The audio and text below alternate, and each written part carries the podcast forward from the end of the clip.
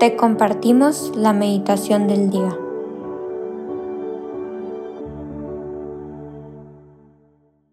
En el nombre del Padre, del Hijo y del Espíritu Santo.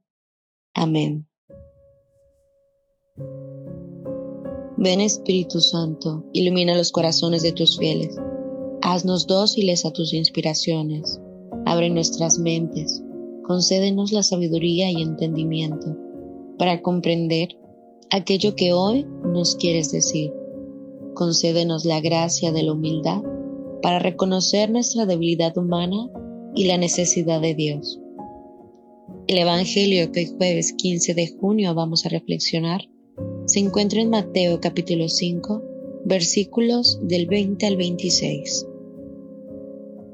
En aquel tiempo Jesús dijo a sus discípulos, les aseguro que si su justicia no es mayor que la de los escribas y fariseos, ciertamente no entrarán ustedes en el reino de los cielos. Han oído ustedes que se dijo a los antiguos, no matarás, y el que mate será llevado ante el tribunal. El que insulte a su hermano será llevado ante el tribunal supremo, y el que lo desprecie será llevado al fuego del lugar de castigo. Por lo tanto, si cuando vas a poner tu ofrenda sobre el altar, te acuerdas allí mismo de que tu hermano tiene alguna queja contra ti, deja tu ofrenda junto al altar y ve primero a reconciliarte con tu hermano, y vuelve luego a presentar tu ofrenda. Arréglate pronto con tu adversario, mientras vas con él por el camino, no sea que te entregue al juez, el juez al policía, y te metan a la cárcel. Te aseguro que no saldrás de ahí hasta que hayas pagado el último centavo. Palabra del Señor, gloria a ti, Señor Jesús. Ven Espíritu Santo y llénanos de ti. A veces nosotros nos enojamos con alguien por algún acontecimiento y no logramos diferenciar el acontecimiento de la persona. Y muchas veces nos desquitamos con la persona, aunque lo que haya sucedido sea parte ya del pasado. Dios nos invita a sacar el pecado de nosotros, el rencor, por ejemplo. Pero, ¿qué es el pecado? Todo aquello que te separa de Dios, todo aquello que te separa de tu hermano, de ti mismo. Dios quiere eliminar el pecado, pero no al pecador. Pero si el pecador no quiere dejar el pecado, por consecuencia también será eliminado. Este Evangelio nos invita a mirar en nuestro interior para eliminar el pecado, porque Dios no quiere la muerte del pecador, sino que se convierta y cambie. Que nosotros seamos la justicia de Dios viva y que vivamos conforme a la justicia divina, y no solo movidos como robots siguiendo las leyes sin entenderlas actuando con intenciones fuera del amor. Pues de qué te sirve tanto conocimiento si las intenciones del corazón son malas. En la primera lectura de hoy nos decía que cuando somos convertidos al Señor, se nos quita el velo, porque del Señor es espíritu, y donde está el espíritu del Señor, ahí hay libertad.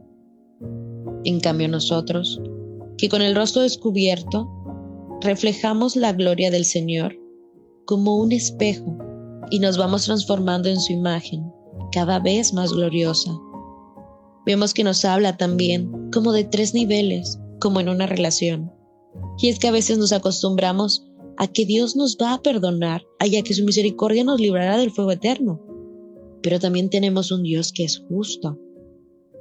Vamos a ver el primer nivel de esta relación, el enojo interior, donde no dices nada, donde solo sobrepiensas las cosas, simplemente etiquetas a tu hermano y poco a poco te alejas de él.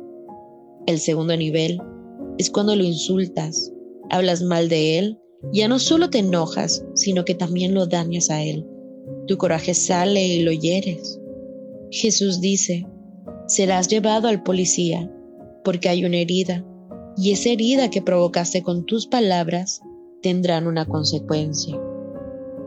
El nivel 3 simplemente lo desprecias. Ya ni siquiera son necesarios los insultos. callas la voz de tu propio hermano y ahí serás llevado a la cárcel. La relación ya está muerta. Tú eres el primero en perder la libertad, en perder la relación con tu hermano. ¿De cuántas cosas te has privado por guardar ese rencor? ¿Cuántas salidas, momentos, abrazos, risas, aventuras te has privado por no reconciliarte con tu hermano? Por seguir guardando ese resentimiento. El mundo cambia con tu ejemplo y no con las opiniones que damos. Permite que Dios levante el velo para que todo aquel que te vea y escuche vea el reflejo de Cristo y la justicia de Dios. ¿Te imaginas?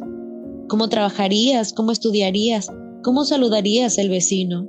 ¿Con cuánta tolerancia y comprensión verías a tu jefe, maestro, amigo, familiar, compañero, novio o esposo? ¿Cómo sería la escuela o los hospitales cuando actuamos a imitación de Cristo? El perdón y el amor al prójimo es lo que Dios nos pide. Si tu corazón no está sano, difícilmente vas a amar. Deja de ir al tribunal, y no un tribunal exterior, sino el tribunal de tu corazón, donde el odio, los insultos y el desprecio llenan tu corazón, sacando y haciéndote perder la paz y el amor. Recuerda que cuando no eres capaz de perdonar, te vuelves esclavo. Y con esto termino. Había una historia de dos hombres judíos que vivieron en el holocausto y mucho tiempo después, años, uno de ellos preguntó, ¿ya lograste superar esa etapa de la vida? Y le contesta, no, todavía sigo odiando a los nazis. El amigo le contestó, entonces, todavía te tienen esclavizado. Perdonar y amar a tu hermano no significa darle la razón. Y esto es lo que nos enseña Jesús, moverme a tratar de entender la experiencia de mi hermano, tenerle comprensión, tolerancia, respeto, compasión, orar por él, porque Dios levante el velo de su rostro y puedan contemplar lo que tú y yo somos dichosos de ver, la gloria y majestuosidad de Dios. Señor, hacedme más humilde y más sencillo como tú, que sea pronto en perdonar a mi hermano y tardío en cólera.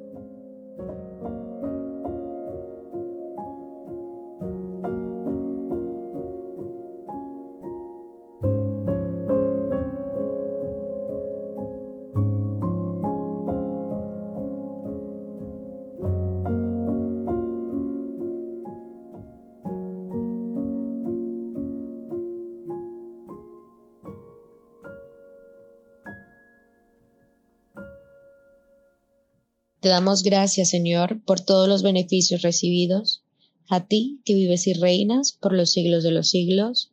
Amén. Cristo, Rey nuestro, venga a tu reino. María, Reina de los Apóstoles, enséñanos a amar y a orar. En el nombre del Padre, del Hijo, del Espíritu Santo. Amén.